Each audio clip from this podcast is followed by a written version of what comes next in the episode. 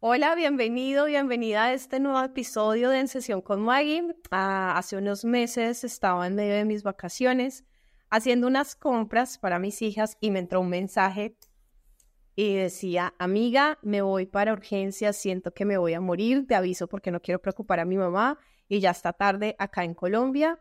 Y yo quedé, wow, ¿qué pasó? Entonces en este episodio te quiero contar qué pasó y cómo manejar este tipo de situaciones. Y para eso eh, la invité a ella, gracias a Dios que no se murió. Falsa alarma. Y hoy está acá con nosotros para hablar de lo que pasó. Hola, soy Maggie Pulido. Este es un podcast en el que hablamos de psicología desde una perspectiva diferente, fresca, real y aplicable para esto he creado este espacio, En Sesión con Maggie, un espacio charlado, de desparche, cercano, donde te compartiré nuevas miradas, tips y también estrategias para esas situaciones cotidianas y siempre con una invitación, buscar ayuda psicológica si es el caso. Empecemos con la sesión de hoy. Hola Helen, ¿cómo estás? ¿Cómo estás hoy? Bien, Maggie. Feliz de volver. teníamos, si no la conoces, es mi amiga, es mi prima y también es la editora del contenido que ves aquí en mi canal, que escuchas en Spotify. Entonces, hoy vamos a estar hablando de este tema. ¿Qué te pasaba cuando me enviaste en ese momento que me enviaste el, el mensaje? Pero bueno, antes de que nos cuentes qué te pasaba, quiero hablar del objetivo de este episodio y que la verdad son varios. Es decir, Digamos que el objetivo general es entender cómo se vive eh, un ataque de pánico, para que por un lado, si a ti no te ha pasado, tengas una mayor comprensión de lo que es esto, que si te ha pasado, mires, te mires con una mayor compasión y logres tener más conocimiento sobre esto. En medio de ese gran objetivo, pues hablaremos de muchísimas cosas, seguramente de los síntomas, de cómo manejarlo, de cómo acompañar a alguien que está viviendo un ataque de pánico. Entonces, ahora sí, Helen, tú me escribiste ese mensaje y qué estaba pasando en ese momento, pero quiero que cuando me cuentes em, qué estaba pasando, ten muy presente esto y tú que nos estás escuchando y que nos estás eh, quizás viendo, si has tenido ataques de pánico y le quieres compartir tu experiencia a alguien, así no sea un psicólogo, quieres contarle lo que pasó, cuando empieces a contar la historia, tú asegúrate, asegúrate de que cuando estés recordando ahí en tu mente, estés viendo en tu mente una película. ¿Me sigues? Una película. Y no estés dentro de la película. Haz de cuenta, va Helen en la bicicleta. No estás tú agarrada al manubrio de la bicicleta. Quiero que lo recuerdes como una película. ¿Por qué desde este recordar de manera disociada? Porque esto nos va a permitir que sea menos probable que después de charlarlo quedes afectada por volver a, esa memoria. ¿Listo? Y lo segundo que te quería decir es que desde ahora pues te quiero pedir de alguna forma permiso para interrumpirte mientras vas hablando, para yo poder agregar eh, explicaciones, cómo se puede dar en otras personas, por ejemplo, y que vayamos aprendiendo y extendiéndonos y entendiendo un poco las cosas. ¿Está bien? Obvio, amiga, es tu sesión. bueno, la idea es que sea para ti y para las personas que han vivido una situación eh, parecida. Entonces, ahora sí, te voy a dejar hablar. Cuéntanos qué estaba pasando mientras tú me enviabas ese mensaje. ¿Qué estaba pasando? Simplemente estaba sintiendo que me moría. Según yo, estaba infartada. ¿Y por qué pensaba eso? No sé, porque durante toda la vida creo que todos hemos leído sobre síntomas que se dan cuando se está generando una, un infarto. Mm. Y eso yo lo asociaba a que eso era lo que yo estaba presentando en ese momento. ¿Por qué? Porque yo estaba acostada en mi cama normal, ya era como la medianoche, y, y empecé a sentir que el corazón, no sé, se me iba a salir, el brazo izquierdo empezó a como a hervir, se me calentó terrible, yo me paraba, me echaba agua en la cara, me sentaba, respiraba, pero no, todo se aceleraba más, más, más, más. Y ya me tocó bajar a la portería porque también empezó a darme miedo de, de morirme, pues yo vivo sola. Y dije, si me muero acá, nadie se va a dar cuenta y cuando se den cuenta voy a estar horrible y no me voy a poder ver bien en el cajón cuando me vayan a velar. y me fui para la portería a decirle al portero que estaba esa noche, decirle me estoy muriendo.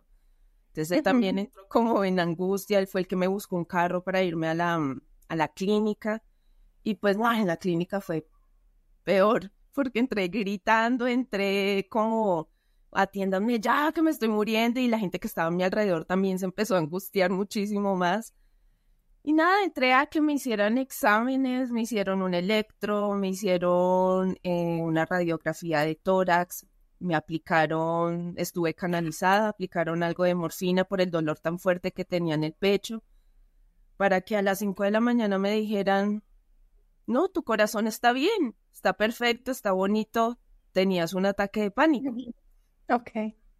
Y me sentí muy ridícula al recordar todo lo que había hecho horas atrás. Pero pues, no sé, era mi primera vez. Ya no... Era el primer ataque de pánico que tenías en tu vida.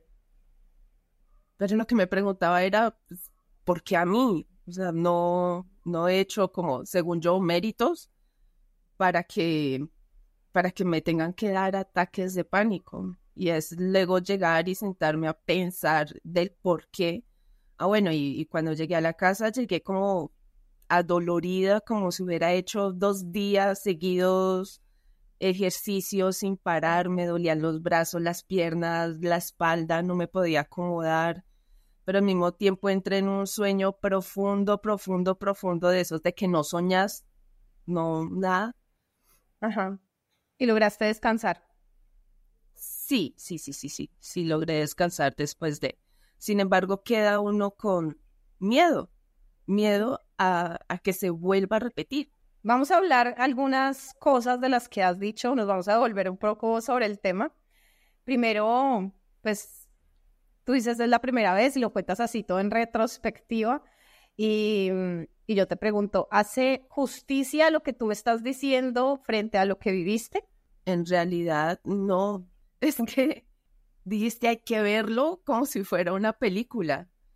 Y simplemente lo cuento a grosso modo de lo que también puedo recordar porque no recuerdo todo lo que pasó puntualmente, pero pero sé que fue la sensación más espantosa que he tenido en mis 35 años, la verdad.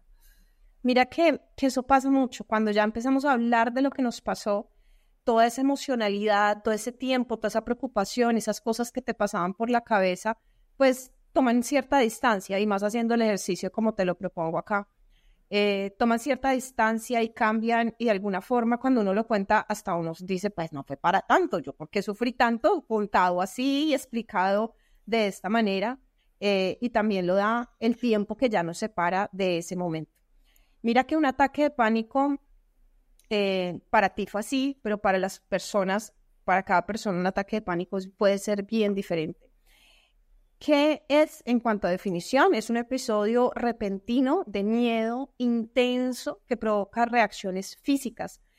Y esas reacciones físicas están dadas desde ningún peligro como tal real o una causa aparente.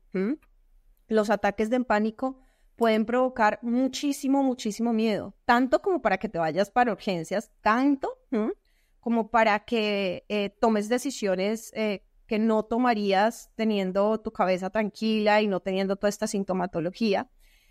Sentir que estás, como tú decías, muriéndote, pero también perdiendo el control, que estás teniendo un ataque cardíaco, es lo que más llega a la cabeza de las personas y esta idea que tú decías, me voy a morir, el sentimiento de muerte inminente. Retomemos un poco los síntomas, porque los síntomas pueden ser diferentes en cada una de las situaciones, en cada uno de los ataques de pánico, va a ser diferente para cada persona. Entonces, por ejemplo, a ti te estaban dando estos síntomas. ¿Cuáles eran? Dolor en el pecho, las palpitaciones, el calor en el brazo izquierdo. Y en varias conversaciones que hemos tenido, Ahora recuerdo que también sentía que las piernas no me respondían, que en algún momento me iba a caer. Sí, como si las sintieras flojas, como sin fuerza. Sí, como sin fuerza. Y ahí era donde yo decía, es que me voy a morir, ya me voy a morir, por eso es que estoy sintiendo esto.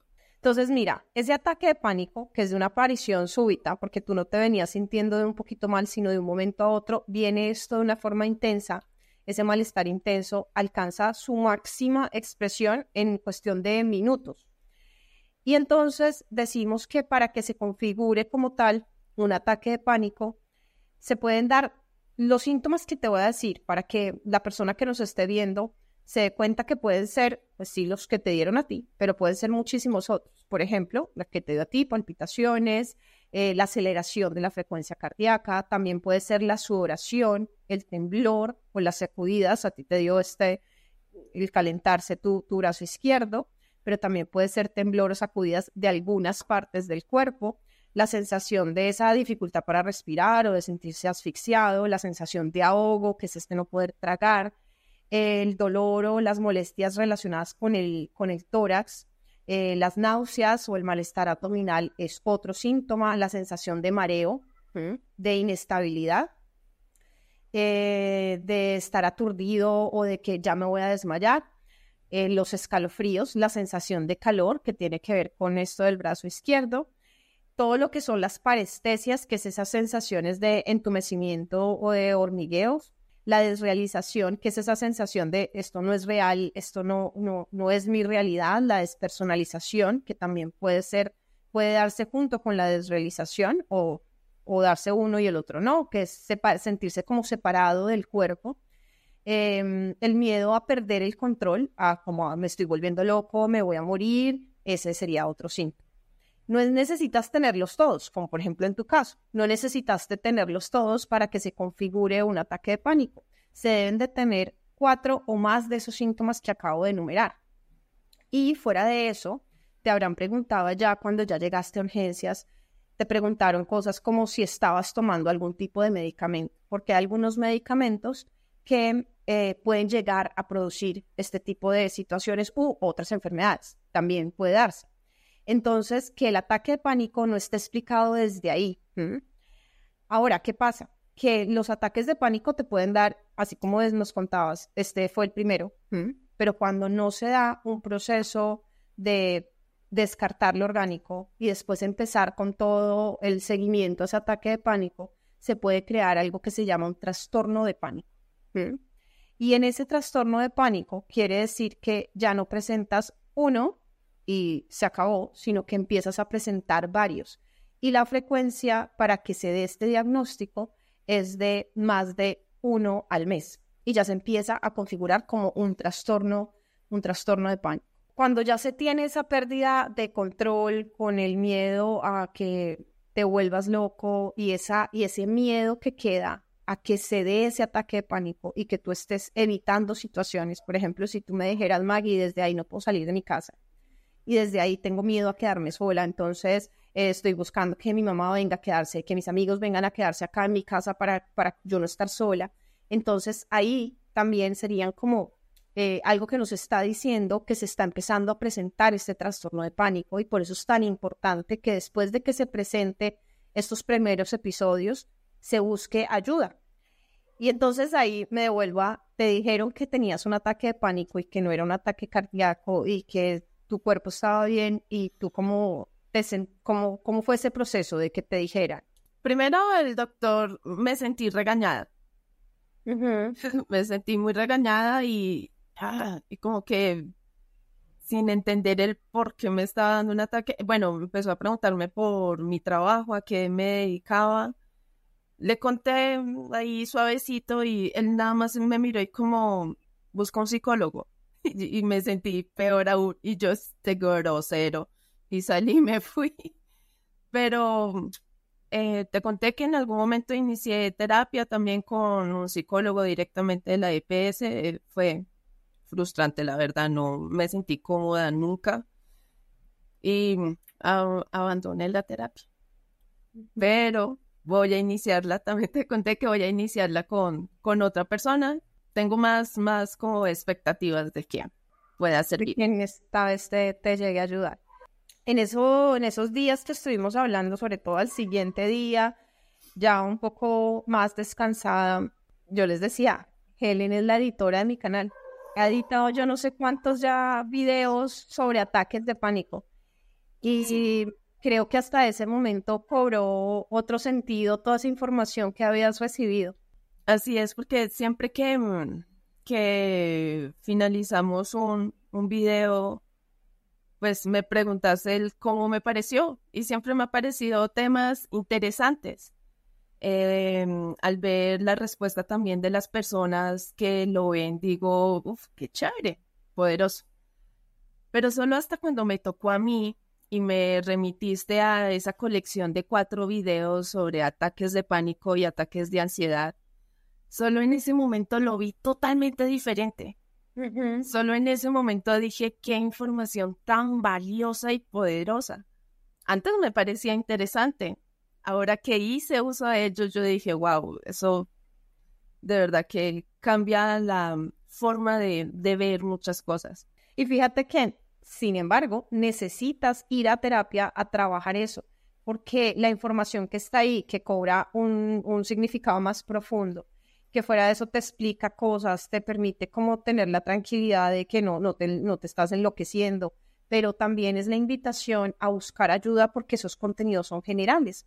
Y cuando se da un ataque de pánico, se empiezan a presentar ataques de pánico uno seguidos del otro, o te quedas con ese miedo al ataque de pánico, es muy importante buscar varias cosas y trabajarlas y que entiendas. Bueno, ahorita vamos a entrar un poquito a qué es lo que debería uno encontrarse en esa primera sesión con un terapeuta cuando se está consultando por un ataque de pánico.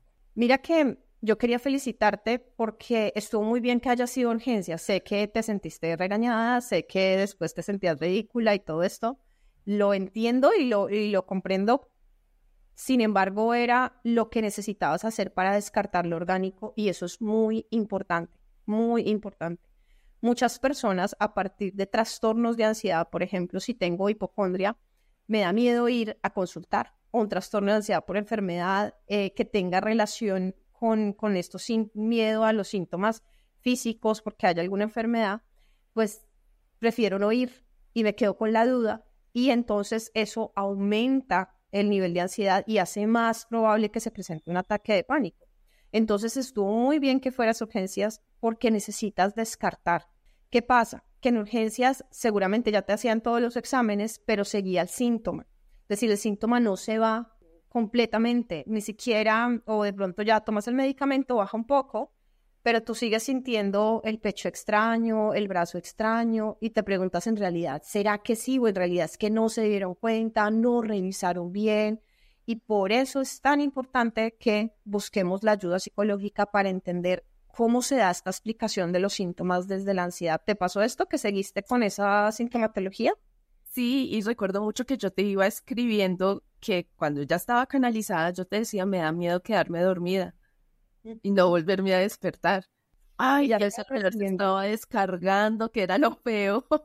no, fue horrible. Y mira que a pesar de que los ataques de pánico en sí mismos son súper, súper asustadores, de las situaciones que a los seres humanos nos hacen preguntarnos mucho acerca de nuestra vida, de nuestra muerte, de cuánto hemos eh, hecho con nuestras vidas, en realidad es que no ponen en riesgo la vida como tal.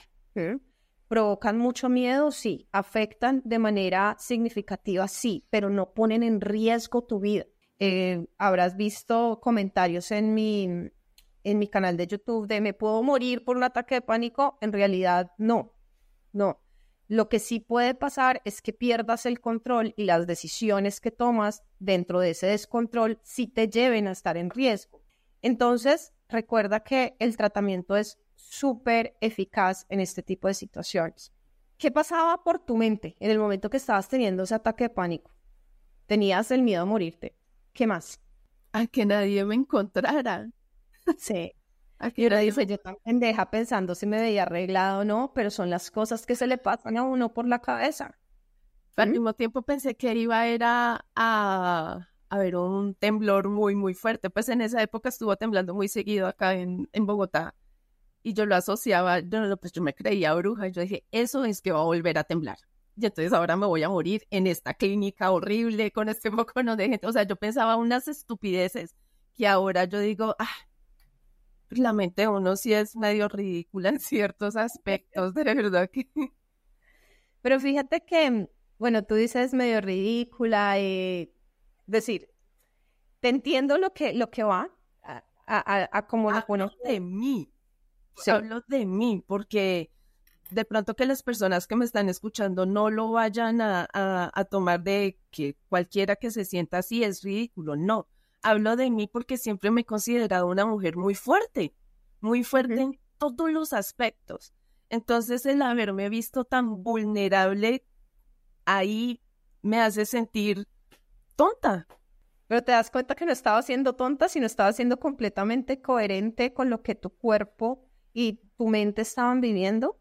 Es decir, no estaba siendo tonta cuando tú estás sintiendo que tu corazón se está saliendo, cuando estás sintiendo un síntoma físico tan real como que tu brazo está caliente por ninguna razón, cuando de la nada, en medio de la noche que estabas tranquila porque no estabas en medio de nada, no habías consumido, no sé, licor, no habías acabado de llevar una fiesta, no, no, pasaba nada, como para que de la noche a la mañana así, de una se subieran tus latidos del corazón, es decir, ridícula hoy, te lo puedes decir pero esa Helen que estaba viviendo ese ataque de pánico tenía todo el derecho de pensar que se iba a morir porque era algo completamente nuevo, era algo que su cuerpo le estaba aumentando todas esas alarmas y tenía toda la lógica de pensarlo y todo el derecho de hacerlo. Entonces, a lo que te digo y a lo que te invito es a que mires esa Helen asustada de ese momento con mucha compasión porque ella estaba muerta del susto, porque su cuerpo les estaba viviendo algo que nunca había vivido y que la sobrevivencia, aunque pensemos que, bueno, no importa la muerte, todos nos vamos a morir, igual es uno de nuestros, diría yo, el don más preciado y sentir que lo estamos perdiendo asusta. Entonces, ahí yo te invito a que respetes un poco a esa Helen, por favor, que me escribió con esa voz de tanto miedo, que me mandó ese mensaje y que sentía que, que, le estaba escribiendo por última vez a, a, su amiga al otro lado del mundo a decirle que ya no podía más y que seguro se estaba muriendo, porque es que en la voz yo estaba sintiendo eso, que, eh, que esa personita sentía eso y que era completamente real, que hoy con el tiempo y después de saberlo, ah, no era nada bueno, pues, y, entiendo tu análisis de que, que boba yo, Sí, si no era nada, pues es que hoy porque lo sabes, hoy te sabes la respuesta, pero en ese momento no lo sabías. Mira que em, hay otras personas, en otros casos les pasará miedo a temer a perder el control, estar tan llevados del miedo y pensar que van a perder el control, que van a salir corriendo, que le van a hacer daño a alguien, eh, que van a perder el control de su cabeza. Esa es otra cosa que les que pasa muchísimo otras personas es más la preocupación por la salud, de interpretar todos esos síntomas físicos, no solamente como el ataque cardíaco, sino como seguramente el riñón ya me dejó de funcionar, seguramente es por eso que está sobrecargado tal cosa. Es decir, todos esos síntomas que se van presentando aumentan esa preocupación por la salud, todo eso va pasando por la cabeza se siente esa necesidad de escapar, pero escapar de la situación misma y como está habitada en nuestro cuerpo, pues es escapar, es escapar para dónde si nos tenemos que quedar ahí, pero queda esa sensación de, escapar de la situación. Los, los ataques después de ese, el primerito, pues empezaron a ser más seguidos. La gran diferencia era que yo ya sabía que no me estaba muriendo, pero al mismo tiempo eh, y lo decías al principio, aunque yo sabía que no me estaba muriendo, la mente y el cuerpo se, se despegan, no, no responden a lo que yo quería que pasara en ese momento, se vuelve complejo. Entonces recuerdo mucho en, una, en un short que subiste, en donde recomendabas empezar a contar entre latido y latido. Y funciona. Déjame decirte que funciona. funciona, pero al momento inicial, cuando empiezas a hacerlo, es como, o sea, uno se dispersa muy fácil por todo lo que está sintiendo. Exacto. no es tan fácil, funciona, pero uno empieza otra vez a pensar, pero ¿por qué no podía hacerlo de la forma correcta? ¿Por qué me costó tanto llegar a, a eso? Es, sin embargo, uno ya, en mi caso, empiezan a ver síntomas, síntomas muy puntuales, empiezo a sentir un, como un pitido en el oído, se me hace acá un nudo en la garganta como si quisiera ponerme a llorar, pero lo estoy aguantando y ahí es como cuando yo digo, ya viene, ya viene esta cosa otra vez a amargarme en la vida. Ahí es cuando me doy cuenta que algo está otra vez fallando en mí. Esos síntomas que de alguna forma son eh, los que te avisan que está próximo un, eh, un ataque de pánico, son importantes lograr descifrarlos, entenderlos y reconocerlos antes de para empezar a aplicar todas esas estrategias. Estrategias que, por ejemplo, tú lo comentas desde un reel, que yo puedo proponer las estrategias, pero siempre invito a, necesitas buscar ayuda profesional porque a punta de técnicas no se van a ir los ataques de pánico. Porque haz de cuenta que lo que haces es cada vez que llegan estos, estos síntomas que te avisan que va a estar, pones una curita, de pronto lo haces disminuir, pero no has entrado a trabajar sobre la raíz y sobre entender qué es un ataque de pánico. Ahora tú me dices, pero Mari, ya me explicaste que un ataque de pánico es esto, es esto, ¿no? Pero a lo que me refiero es qué es en ti ese ataque de pánico, qué está significando en ti, qué mensaje te está trayendo a ti esa cantidad de alarmas prendidas en tu cuerpo. Entonces, es muy importante que no nos quedemos con la, con la técnica, con la estrategia y que vayamos mucho más allá. Porque fíjate que esa estrategia, digamos, en tu nivel de ansiedad, te ha funcionado. Y ojalá te siga funcionando. Para muchas personas que pasa, deja de funcionar. Porque se hacen procesos de habituación, se llaman en psicología, pero dejan de funcionar. Para otras personas es tan alto el nivel de ansiedad que ni siquiera son capaces de empezar a decir, ok, voy a empezar a contar, sino por el contrario, eso aumenta ese nivel de ansiedad. Entonces toca analizar qué tipo de estrategias son las mejores para cada uno de los casos y desde allí empezar a trabajarlos.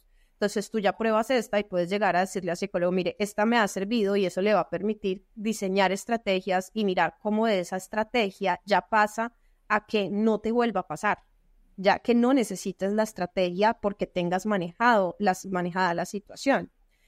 Tú me decías, luego de eso queda el miedo a que se vuelva a presentar otro. Y aunque ya sabes que no te vas a morir, y aunque ya sabes, por ejemplo, decirte, ya estoy bien, no es nada, es lo que ya me ha pasado, ya sé que es, es feo, pero, pero no me voy a morir de esto, empiezas a hablarte, que es lo que llamamos autoinstrucciones, em, ese miedo es súper fuerte y uno dice, debería de ir disminuyendo en la medida que tú tengas ataques de pánico. ¿Ha disminuido? El miedo, no. Lo que pasa es que, digamos, se olvida, porque la mente está ocupada en otras cosas. Estoy haciendo muchas cosas al tiempo, pero cuando vuelve y me acuerdo de eso, sigue igual y es precisamente por lo que estás diciendo, no lo he trabajado de la forma adecuada. Es muy curioso porque en tengo varios amigos que mm, escuchan tu contenido y entonces ellos se creen psicólogos. Me dicen, lo que pasa es que tienes emociones que no has trabajado y yo, ah, por favor. y yo, te prohíbo volver a ver a Maggie. sí, porque ya no.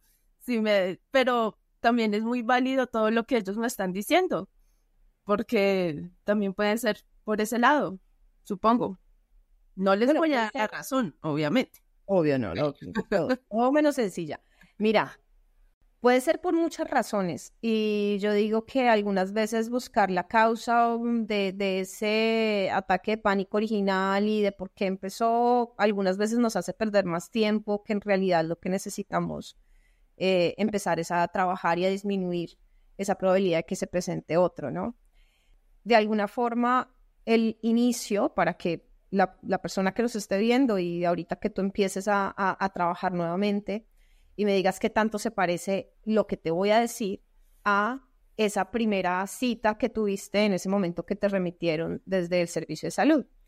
Y es lo primero que tienen que explicarnos es tener un proceso de psicoeducación, es decir, qué significa un ataque de pánico, pero en términos de cómo lo está llevando a tu, tu cuerpo, es decir, por qué, qué tiene que ver que tu corazón empiece a palpitar y que tu brazo se caliente.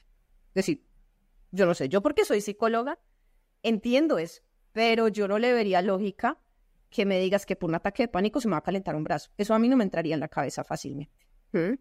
que por eso se me esté hormigueando una pierna. Es decir, ¿qué razón tiene que yo esté nerviosa, que, que esté asustada y que se me duerma una pierna? No debería, de, por el contrario, no dormirse, pues porque tengo que estar en alerta. Para mí no es lógico. Entender la lógica que hay detrás de todos esos procesos te va a permitir, de alguna forma, saber cómo tu cuerpo prende alarmas y permitirte decir, ah, ok, con esto la estoy prendiendo y no la estoy apagando. Entonces, el proceso de psicoeducación es muy, muy importante. Lo otro que te decía, que de pronto dedicamos mucho esfuerzo ahí, es saber de dónde vinieron. De si es una, una situación traumática, una situación en donde habías estado acumulando una gran cantidad de estrés y algo hace que se desencadene. Y saber cómo prevenirlos cómo disminuir ese miedo. Hay procesos que trabajamos en terapia. Muchas veces no están recomendados y eso ya lo va a analizar el, psicólogo y es autoproducirse ataques de pánico. Es una técnica de exposición en donde yo te muestro una forma de respirar que hace que se produzca en nuestro cuerpo un ataque de pánico. Yo me he producido muchos trabajando con mis pacientes en donde les digo, listo, está, no, pues no lo vamos a hacer acá, ni mucho menos, porque después me lo hacen en la casa y no, no, no.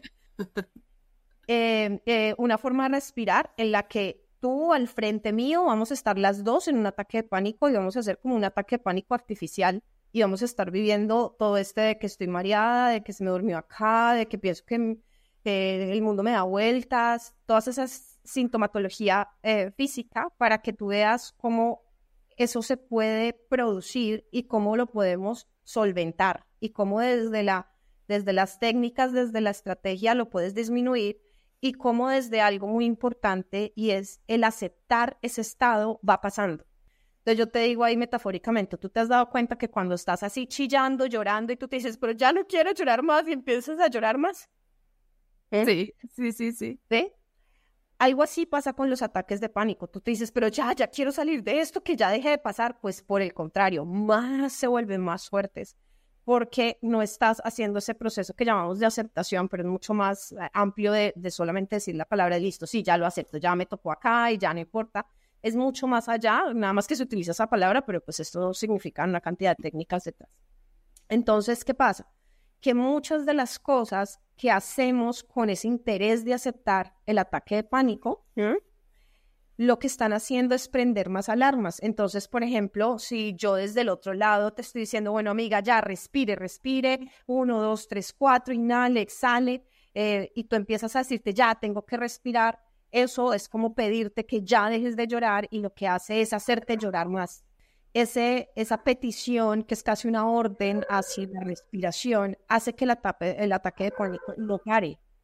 Son cosas que, por ejemplo, en el video que yo te estoy, es, que estás nombrando, ese de los cuatro videos en donde explico cuál es la diferencia entre un ataque de pánico y un ataque de ansiedad, allá en ese video les explico por qué eso está haciendo que se dé más ese ataque de pánico. Por ejemplo, la petición hacia la respiración. Mira que yo me topo mucho con personas que no han buscado ayuda. Es difícil pedir ayuda después de esto. ¿Al que Yo no se ve tan difícil. Yo no dice sí, claro, porque es que uno quiere solventar y que no vuelva a pasar. Pero después, mm, al menos en mi caso, siempre encontraba un pero y cómo posponer el tema. Sí. sí, sí, sí, lo voy a hacer. Y mi mamá detrás todos los días, ya lo hizo, ya lo hizo, ya lo hizo, lo hago yo y yo no, mamá, yo busco solita, yo busco solita. Pero siempre encontraba algo por hacer y, y que eso se fuera quedando ahí en la lista por hacer, sí, pero siempre iba bajando un escalón porque siempre encontraba algo más que tenía que hacer porque yo quería que pasara así.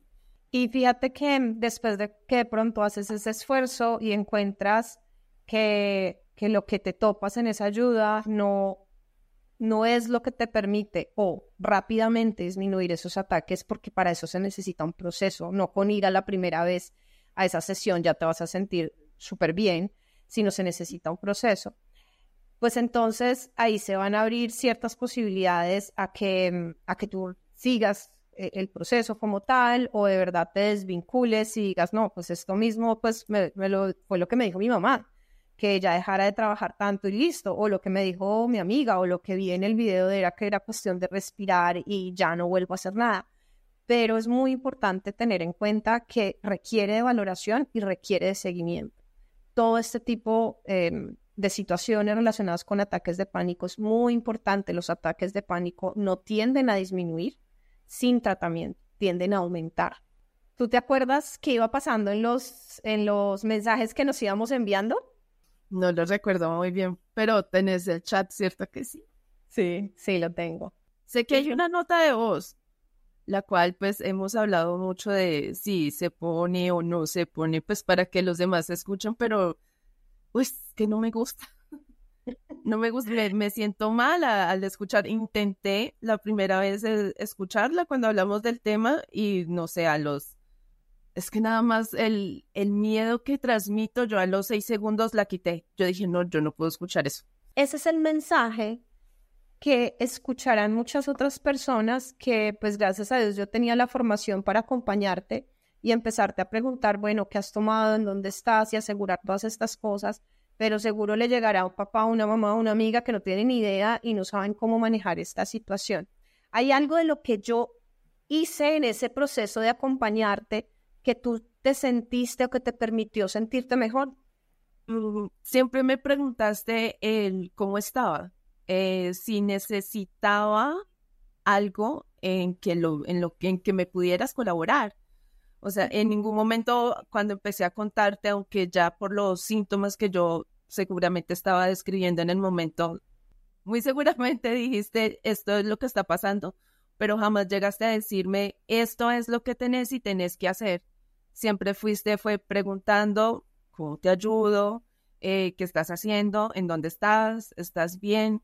Y creo que eso me permitía ir soltando también cositas, hasta que te dije que una de las personas que me estaba atendiendo desde el principio me dijo, estás teniendo es un ataque de ansiedad, de pánico, me dijo, tu corazón está bien, desde el principio. Y yo ahí fue cuando te lo manifesté y me dijiste, sí, muy seguramente. Mira que uno puede abrir o cerrar la puerta.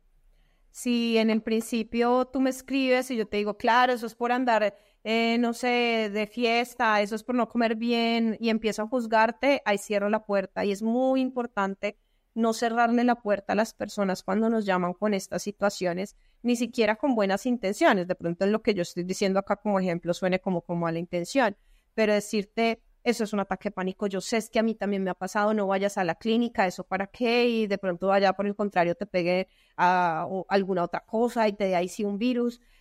Es decir, es necesario acompañar a la persona desde lo que esa persona está viviendo y no desde lo que yo ya sé, sino es permitirle a esa persona em, hacerle frente a esa situación desde sus recursos. Quizás yo ya me sabía que lo más posible era que estuviese pasando eso, pero no, no soy quien, así sea psicólogo, así sea médico, así sea psiquiatra, de decirte no vayas a urgencias cuando hay unos síntomas que tú requieres ese descarte desde el orgánico. Te decía de no salir con juicios y lo que tú, em, digamos, subrayabas, el preguntarte cómo estás, cómo te sientes, qué necesitas, en vez de poner palabras en tu boca de sé que te sientes eh, morir o esto es lo más terrible o qué cosa más difícil, porque eso no nos sirve, lo que nos sirve es que la persona pueda hablar de lo que está sintiendo. Lo otro que normalmente hacemos es compartir nuestras historias en esos momentos.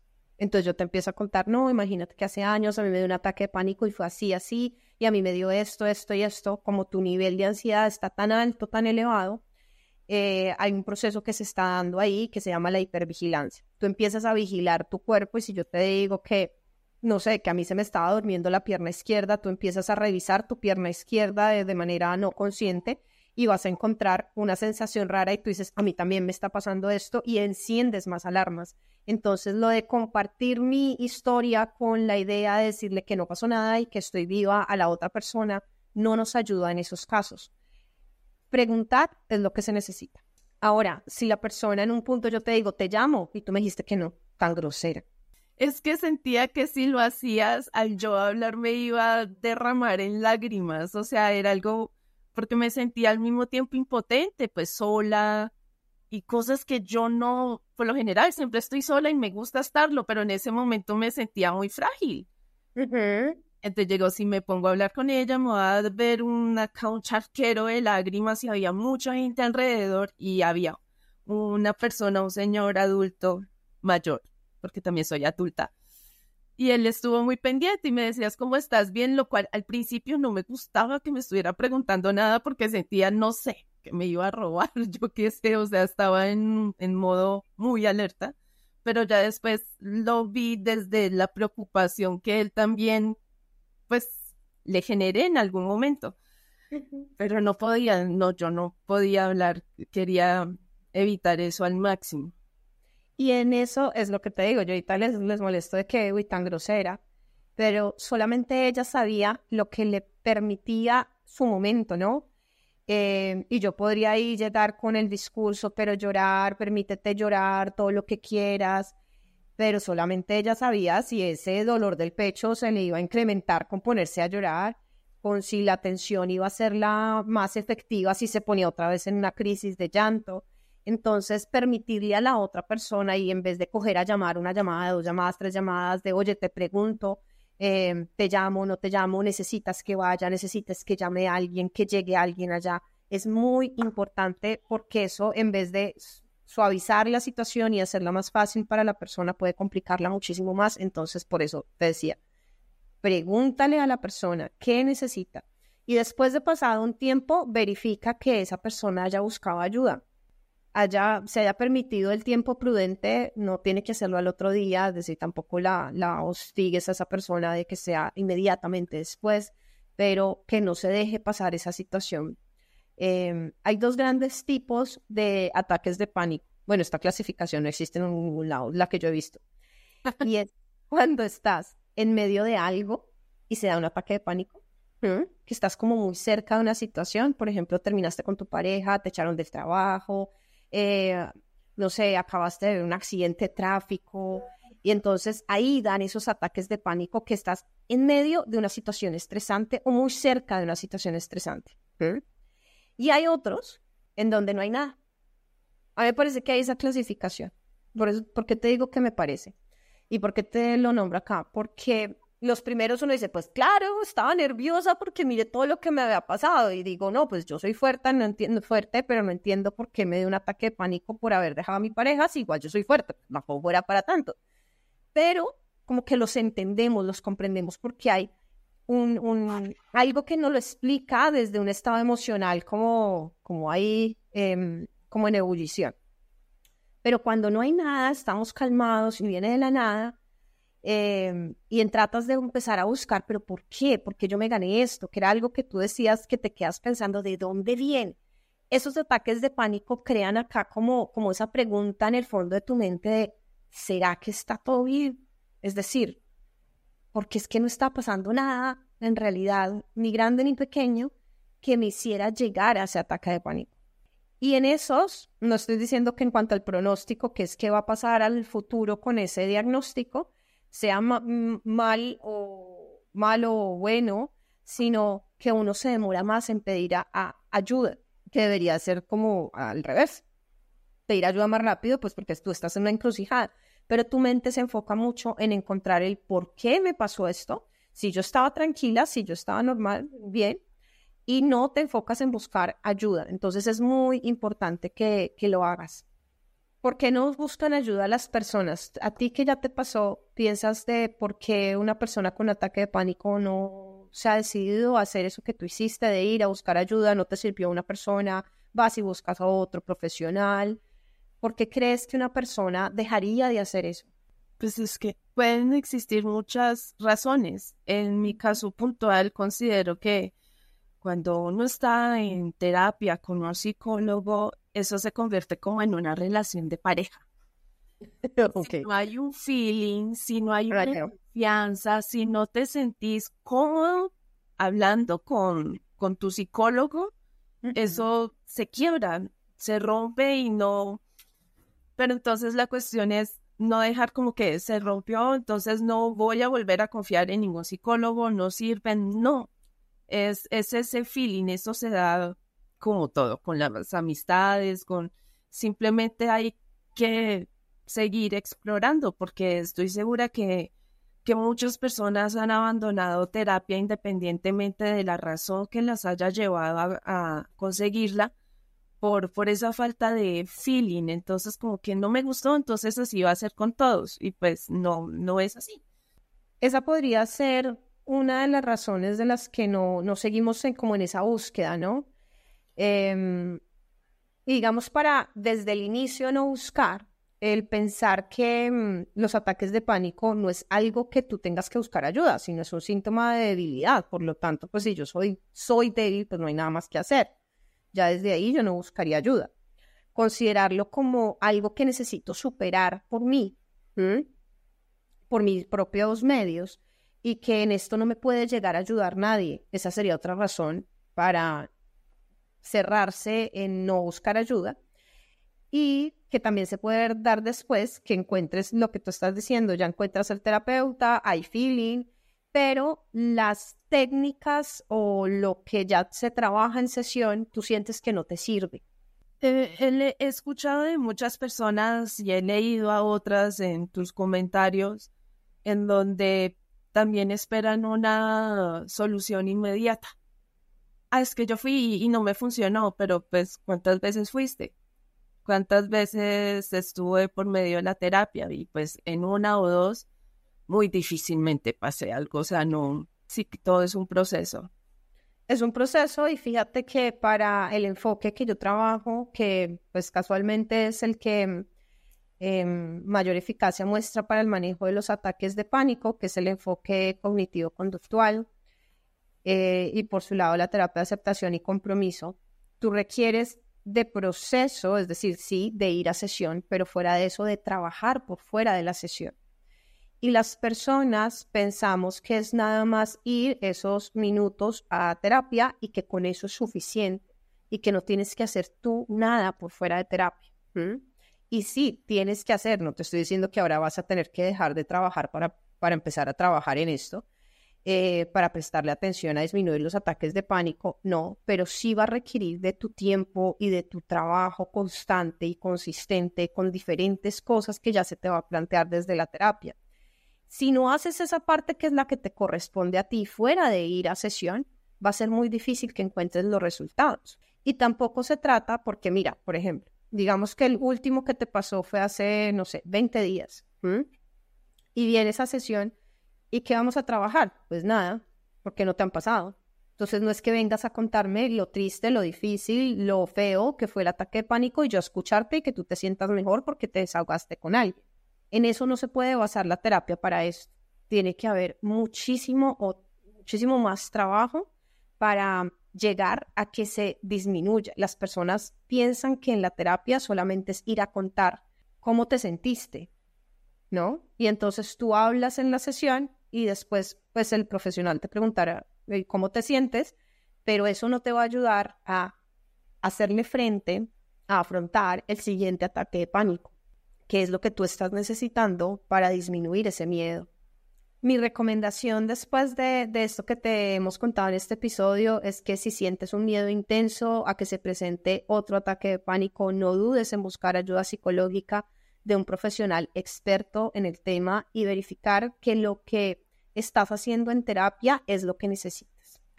Y por tu lado, Helen, quisiera preguntarte algo y es si, mm, si se puede decir, ¿no? En la medida de si lo has descubierto, porque puede ser que no lo hayas descubierto. Y es esta situación que te permitió aprender de ti.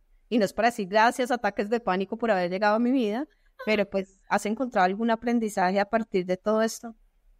Sí, romper con mi propia creencia de que lo puedo todo y que puedo solucionarlo yo sola todo.